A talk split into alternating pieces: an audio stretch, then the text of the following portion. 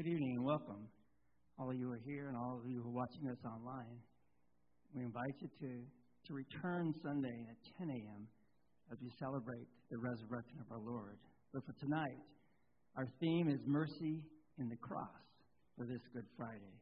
Paul writes to the Colossians in chapter 2, verses 13 and 14 God made us alive together with Him, having forgiven us all our trespasses by canceling the record of debt that stood against us with its legal demands. This he set aside, nailing it to the cross.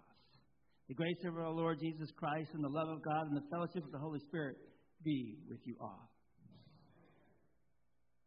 May I never boast except in the cross of our Lord Jesus Christ.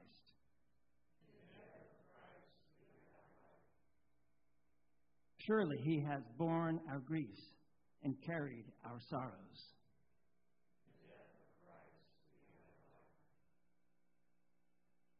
He was wounded for our transgressions.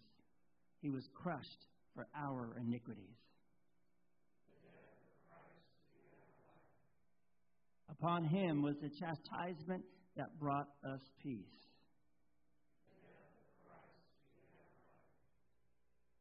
With his stripes we are healed. He humbled himself by becoming obedient to the point of death, even death on a cross.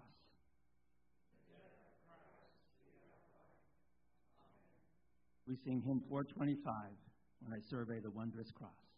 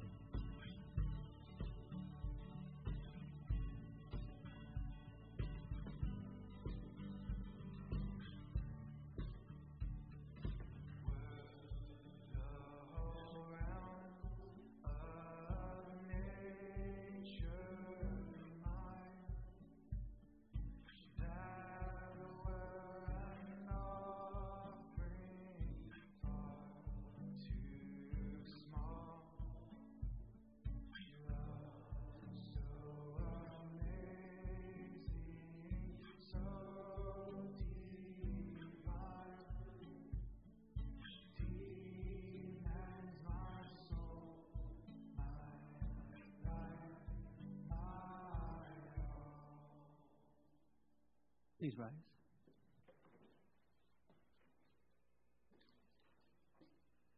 The scriptures declares, all we like sheep have gone astray. We have turned every one to his own way. On this solemn day, we reflect upon our waywardness and how our sin sent Jesus to die upon the cross.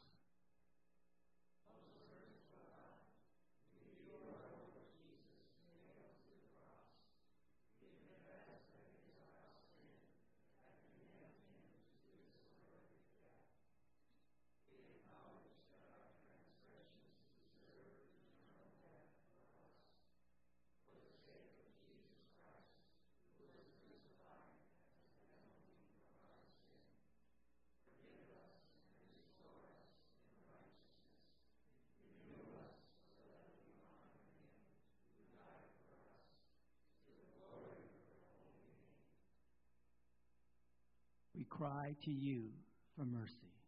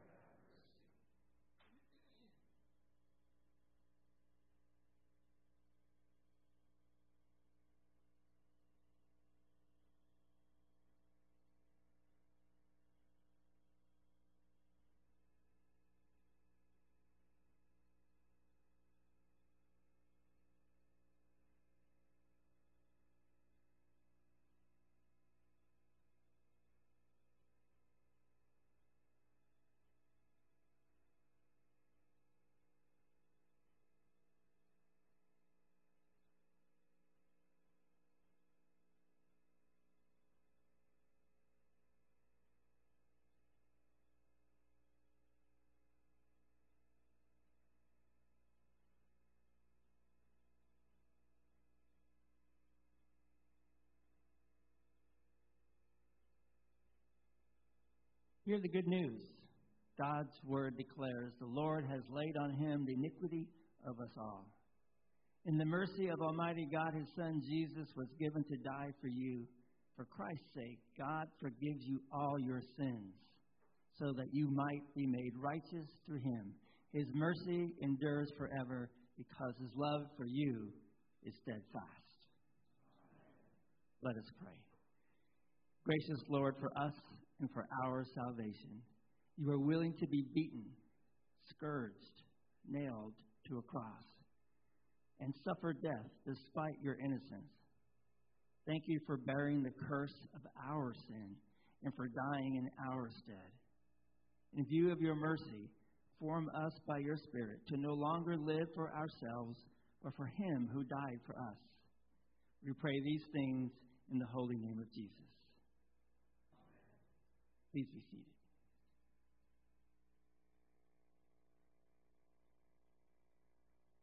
We continue with our readings.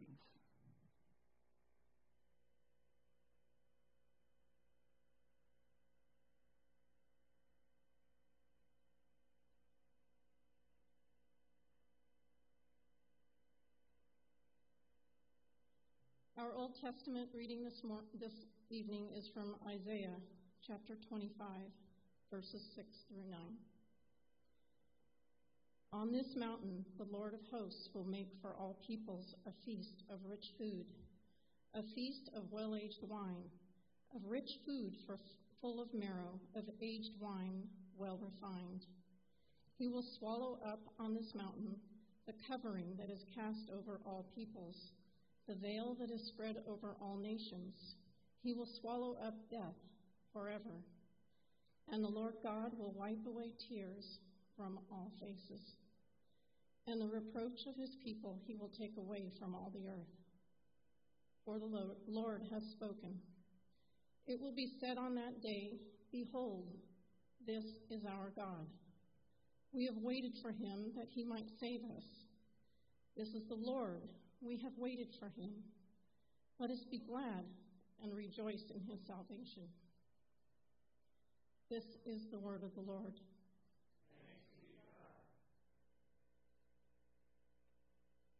And our epistle reading comes from Paul's letter to the Colossians, chapter 2, verses 13 through 15.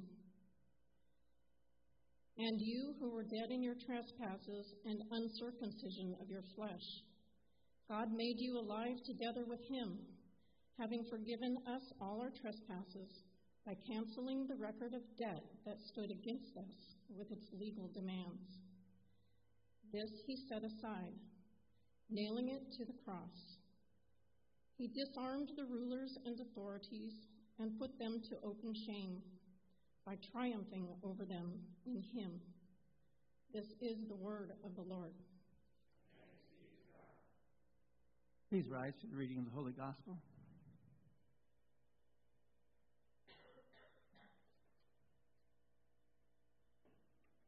The Holy Gospel according to St. John, the 12th chapter. And when they came to the place that is called the skull, there they crucified him and the criminals, one on his right and one on his left. And Jesus said, Father, forgive them, for they know not what they do. And they cast lots to divide his garments. And the people stood by watching, but the rulers scoffed at him, saying, He saved others, let him save himself, if he is the Christ of God, his chosen one. The soldiers also mocked him, coming up and offering him sour wine, and saying, If you are the king of the Jews, save yourself. There was also an inscription over him This is the King of the Jews. One of the, of the criminals who were hanged railed at him, saying, Are you not the Christ? Save yourself and us. But the other rebuked him, saying, Do not you not fear God, since you are under the same sentence of condemnation? And we indeed justly, for we are receiving the due reward of our deeds. But this man has done nothing wrong. And he said, Jesus, Remember me when you come into your kingdom. And he said to him, Truly I say to you, today you will be with me in paradise. It was now about the sixth hour, and there was darkness over the whole land until the ninth hour, while the sun's light failed, and the curtain of the temple was torn in two. Then Jesus, calling out with a loud voice, said, Father, into your hands I commit myself. And having said this, he breathed his last. Now, when the centurion saw what had taken place, he praised God, saying, Certainly this man was innocent. And all the crowds that had assembled for this spectacle, when they saw what had taken place, returned home beating their breasts. And all his acquaintances and the woman who had followed him from Galilee stood at a distance watching these things. This is the gospel of the Lord. Please be seated as we sing Stricken, Smitten, and Afflicted.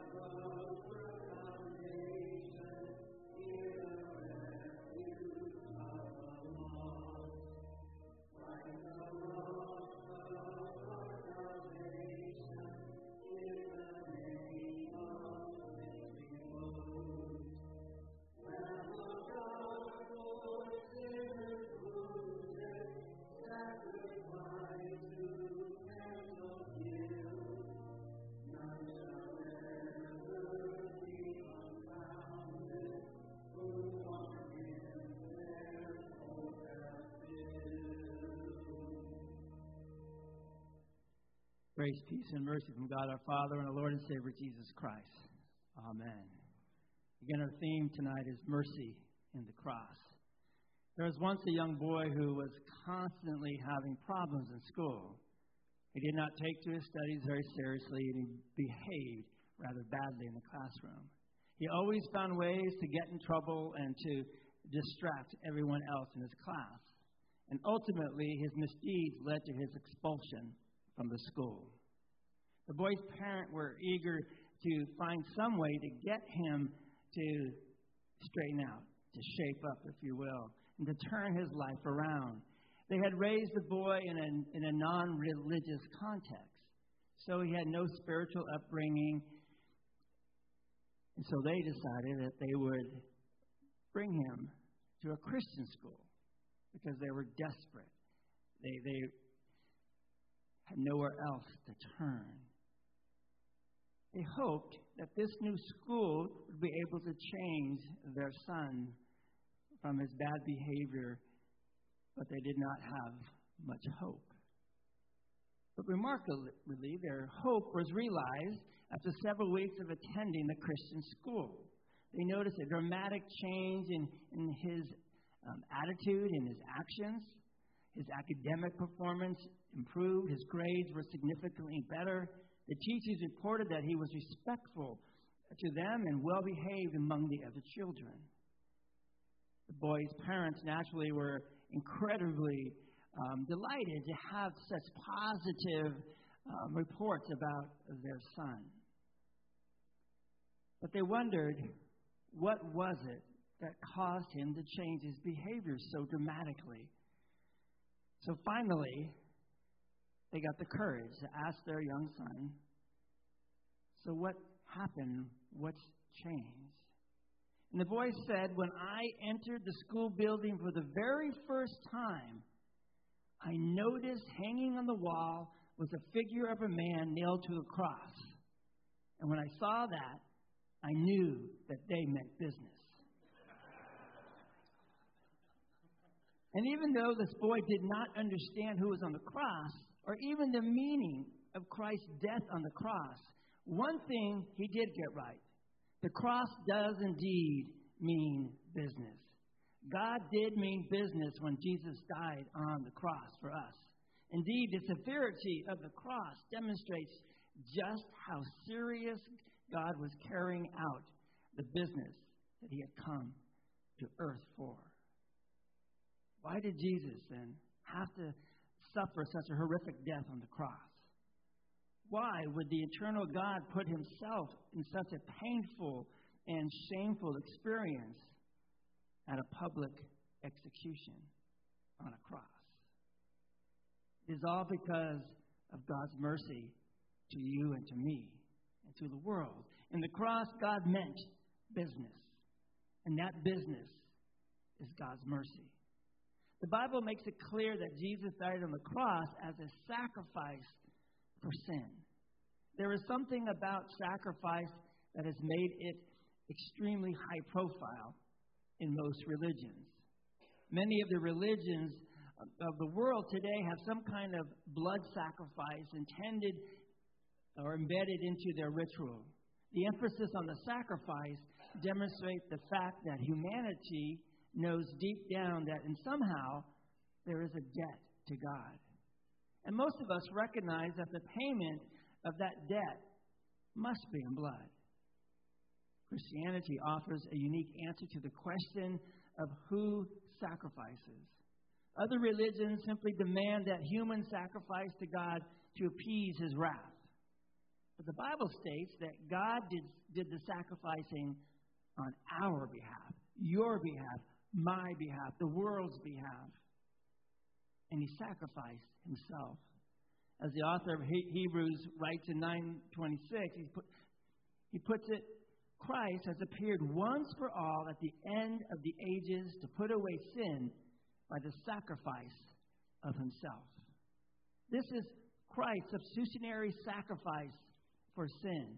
It was a sacrifice because he paid for it with his blood with his life. It was substitutionary because it was your sin, my sin, that he was paying for. The apostle Paul writes in 2 Corinthians chapter 5, for our sake God made Jesus to be sin, who knew no sin, so that in him we might become the righteousness of God. Jesus Christ has no sins of his own, yet he was filled with our sins as he hung on the cross. And he suffered death for those sins, death on a cross. It is in view of God's mercy that you and I gaze upon the cross to see our substitutionary sacrifice. Christ is indeed the Lamb of God who takes away the sins of the world. He is indeed the perfect sacrifice for our sins. He sacrifices himself in mercy toward us. On the cross, God means business by offering himself as the atoning sacrifice for our sin. And the result of the cross, the result of Christ offering himself as a sacrifice for our sin, is that he is now our Savior from sin.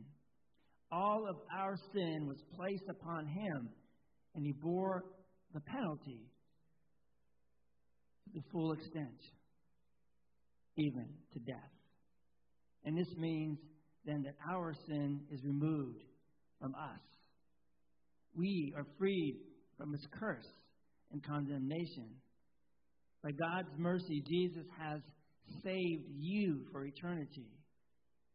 A gospel reading from uh, the gospel reading from Luke chapter 23 describes how when Jesus was crucified, the inscription was fastened to the cross, which read, This is the King of the Jews. It was the practice in Roman crucifixions to put above criminal heads the list of crimes for which they were being executed. Pontius Pilate ordered the words written above Jesus' head This is the King of the Jews, even though Pilate himself declared Jesus to be innocent of any crime. But our epistle reading today reports that in the spiritual realm, another list was fastened onto the cross of Christ. Paul writes from Colossians 2, and he says that God forgave us all of our trespasses. He writes, by canceling the record of debt that stood against us with its legal demands, this he set aside, nailing it to the cross. Nailed to the cross was a list of all the laws of God that we had broken. Every commandment that we had transgressed. Every sin that we have ever committed was fastened to the cross of Christ. So when Jesus died, all of our sins were canceled. The record of our debt was wiped clean, finished, forgiven. Jesus Christ took all the curse of God's law upon himself, and he paid the debt fully as Paul states in Galatians 3:13. Christ redeemed us from the curse of the law by becoming a curse for us. For it is written, cursed is everyone who is hanged on a tree. On the cross, Jesus experienced the fire of God's wrath against sin. He accepted God's judgment against sin in the stead, in the place of sinners. He t- tasted death for everyone. Result is that you are delivered from God's judgment. God's judgment against sin has been spent at the cross of Christ. There is no judgment, there is no condemnation for you who are in Christ Jesus. Paul tells that in Romans 8. And as you trust in the merciful work of Jesus on the cross, there is no condemnation from God against you now or even in the future. You look back to judgment, not ahead to it. You look back to the cross of Christ, to our merciful Savior who suffered God's holy judgment in our place. The fire of God's righteousness and his wrath was fully satisfied in the sacrifice of Jesus on the cross. He is your merciful Savior who bestows on you God's eternal mercy. In pioneer days, out in the Great Plains, there was a great fear of prairie fires. We all know about wildfires around here, but the wildfires fires there would sweep across the landscape, burning up everything in its path. The fire would travel so fast that no human could outrun them. When the homesteaders would see a wall of fire and smoke approaching, they could not flee. It was already too late. But there was a way they could be saved. While a massive prairie fire was still in the distance, the pioneers would take fire from their hearth and they would start a second fire on a nearby field. That field would thoroughly burn the terrain near them until it was consumed and became ashes. A large patch of ground was now scorched and it was black. Then the pioneer families would move to the middle of the area of the burned out ground as a place of safety. When the wall of fast moving wildfire finally arrived, it parted and it moved around them, not coming close enough to harm them. You see, it could not burn the place that had already been burned. The threatening fire could not touch those who stood in the already scorched earth. As a believer in Christ, you are rescued from the coming fire of God's wrath against sin by going to the place where that fire has already burned. You go to the cross of Jesus Christ and you stand in his mercy. On the cross 2,000 years ago, your sin was, was punished by the fires of hell. Jesus suffered the full curse of your breaking of God's law. He experienced God's wrath against every sin you and I ever committed or will even commit. The good news is that God will never punish you a second time for the sin that was paid for by Christ once and for all on the cross. It is done. It is past. From the cross of Christ come the words, It is finished. You are rescued from the fire of judgment because of Christ, our merciful Savior. In His cross, you have mercy. At the cross, God meant business, the wondrous business of mercy. At the cross, God means business, the wondrous business of your salvation. Let us rise for prayer.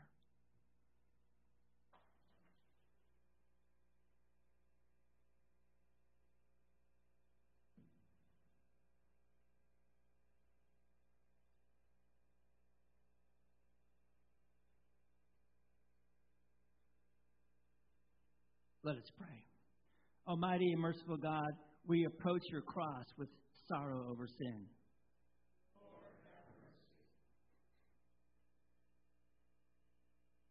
Remind us of the tremendous sacrifice that Jesus made in his suffering and death.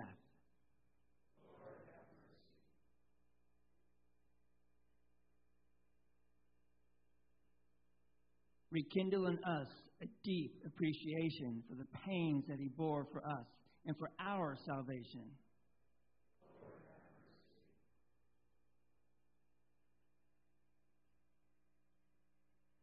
Reconcile us by the blood of Jesus so that we may dwell with you in righteousness.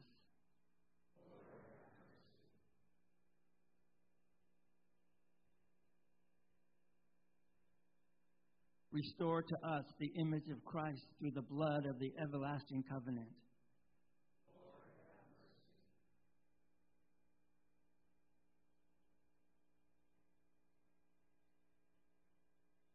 In view of your mercy, moves us by your Spirit to respond to Jesus' death by living for him to the glory of your holy name.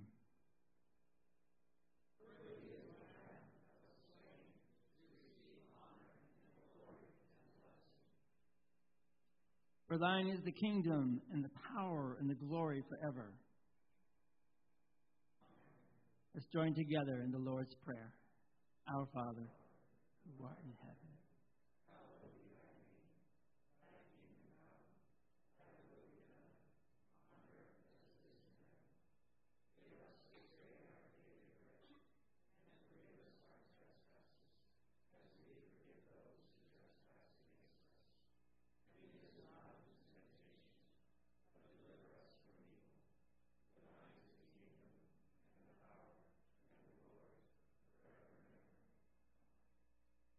Please be seated as we sing Were You There?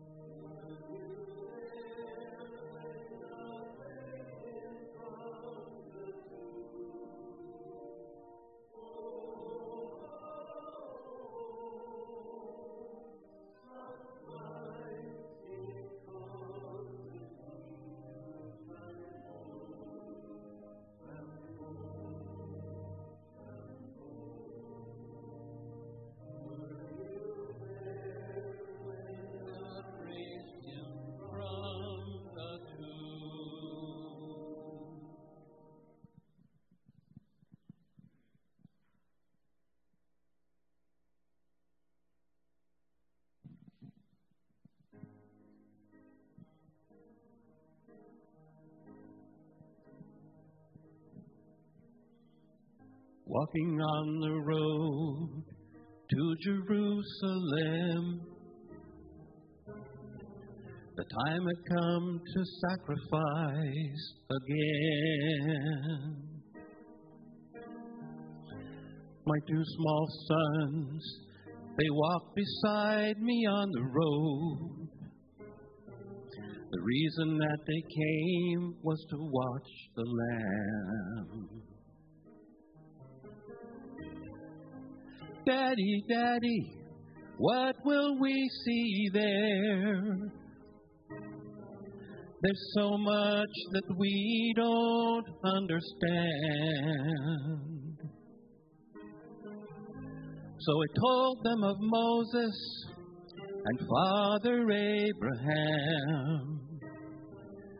Then I said, Dear children, watch the Lamb. There will be so many in Jerusalem today.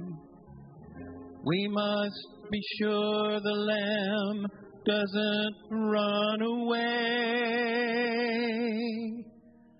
And I told them of Moses and Father Abraham. Then I said, Dear children, watch the lamb. When we reached the city, I knew something must be wrong. There were no joyful worshipers, no joyful worship songs. I stood there with my children in the midst of angry men. Then I heard the crowd cry out, Crucify him!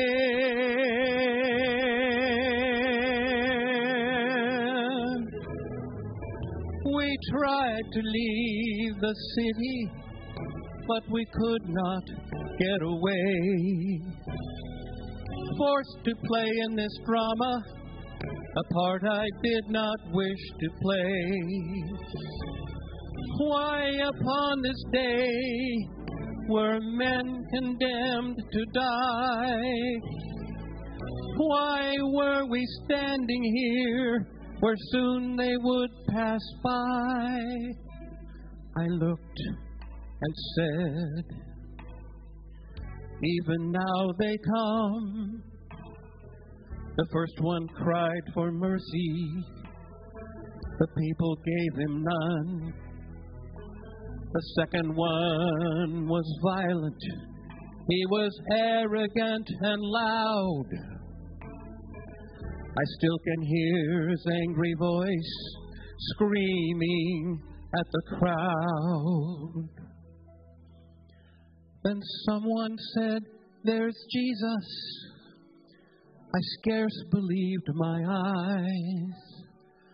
A man so badly beaten, he barely looked alive. Blood poured from his body, from the thorns upon his brow, running down the cross, falling to the ground. I watched him as he struggled. I watched him as he fell. The cross came down upon his back. The crowd began to yell. In that moment, I felt such agony. In that moment, I felt such loss until the Roman soldier grabbed my arm and screamed, You! Carry his cross!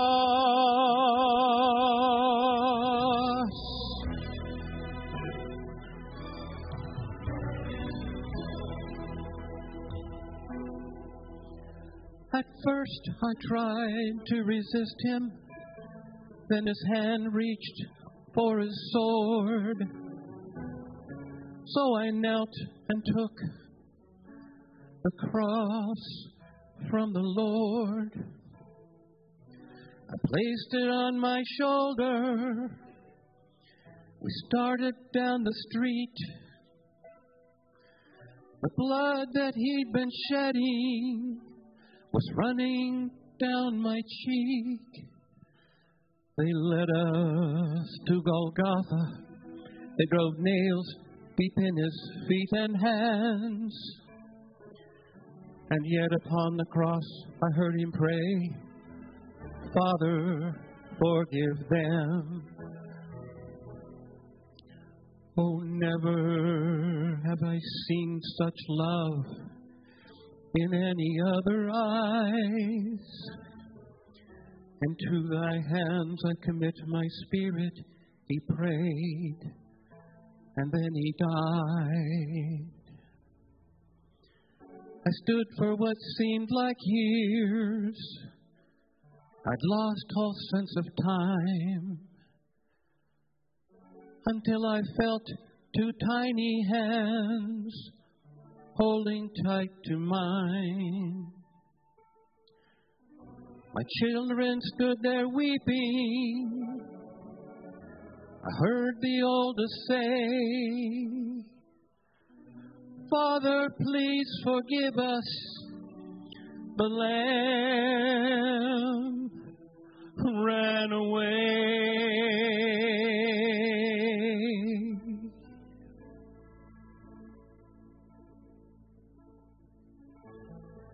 Daddy, Daddy, what have we seen here? There's so much that we don't understand.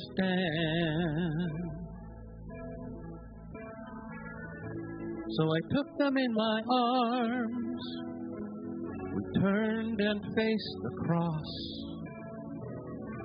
Then I said, Dear children, watch the Lamb.